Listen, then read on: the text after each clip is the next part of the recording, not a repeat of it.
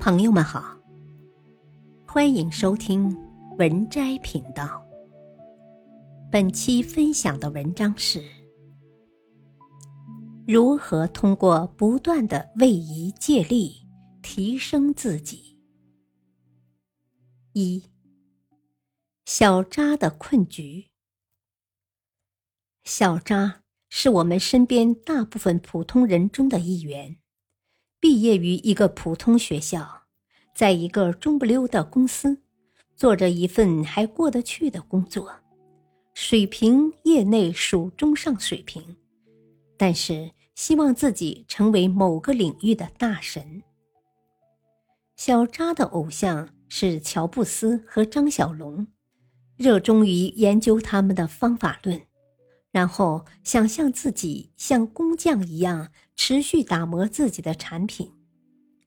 然而，努力的小扎遇到了困局。他的公司是一家给国有单位做信息系统的公司，在这样的公司里，产品不是重点，渠道才是头部。小扎在一个不是以产品为核心。也不是信息系统领域头部的公司，他既接触不到大神，也接触不到行业最新信息。小扎这种场外的奋斗者是努力又孤独的，由于站位不对，他的目标会距离自己越来越远。二，借力破局。小扎的困境并非不可破解，他需要借力打力，利用头部效应放大自身优势。头部就是你所在行业里的高价值，并且有优势的领域。这里并不是让你琢磨商界大佬们的生意，而是你能接触到、能够参与的领域。你根本不可能进入一个没有见过的领域。头部效应就是要专注于做那些高价值、高优势的事。听起来很简单的道理，但实际操作却很逆人性。它要求你要避免很多误区。误区一：先从个人优势出发，选择自己感兴趣的领域。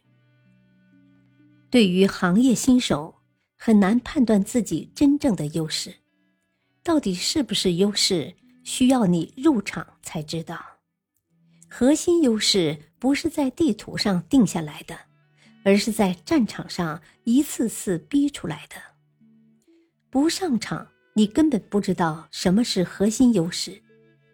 长得漂亮不等于能成为明星，特爱思考。不等于善于思考。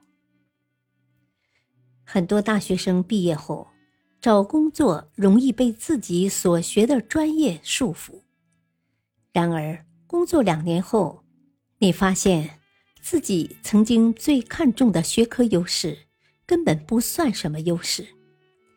不要纠结选择专业对口的烂工作，还是专业不对口的有前途的工作。固收过去的优势，恰恰最没有优势。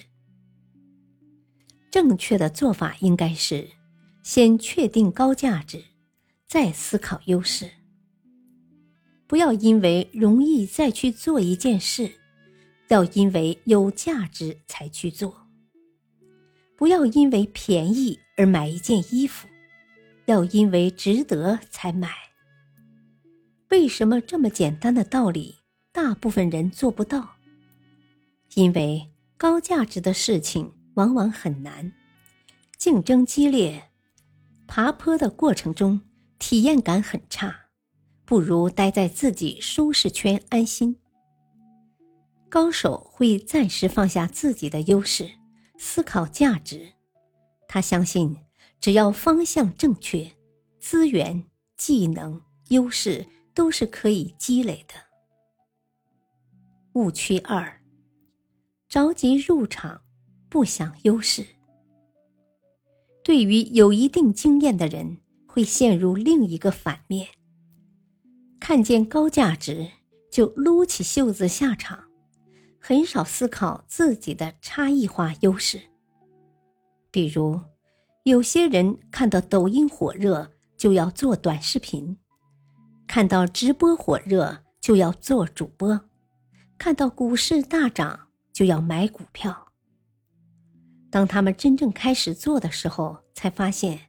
自己进入了一个早就竞争白热化的领域，每个细分领域都已经有占据头部的人，那是一群已经不停的思考和做了很久的人，他们过去在这个领域有不俗的积累，在自己选择的领域都是深耕不懈，都是拼杀后具有强劲竞争力的人。因此，永远不要在热门领域随大流。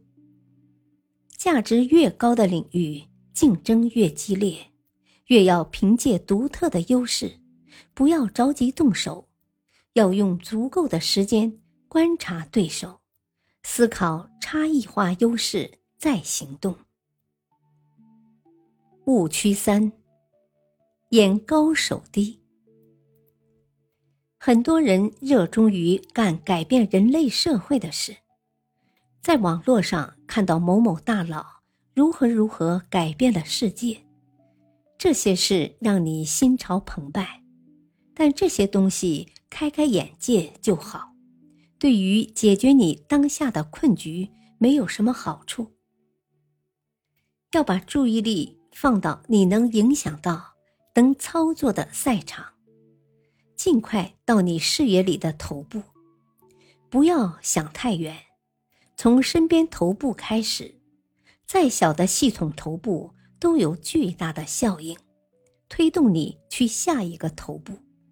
先抢占距离自己最近的一个小山头，这个小山头会给你全新的资源和视野，然后再抢占下一个大山头，最后。是山脉的顶峰。三，做耐心的猎人。所谓成长，就是通过观察和判断，抢占高价值、有优势的头部，然后从小头部走向大头部，从价值出发思考问题，而不是从自身优势出发。在发现高价值领域后，再思考差异化优势，眼高手低，从身边的头部做起，逐渐鸟枪换炮。找到头部是一个持续观察和思考的过程，不要把听到的传说段子当作圣经，而要有自己的判断力，一点点往前拱，虽然慢。但总有推进，要通过不断的位移借力提升自己。本篇文章选自微信公众号“渣渣王”，感谢收听，再会。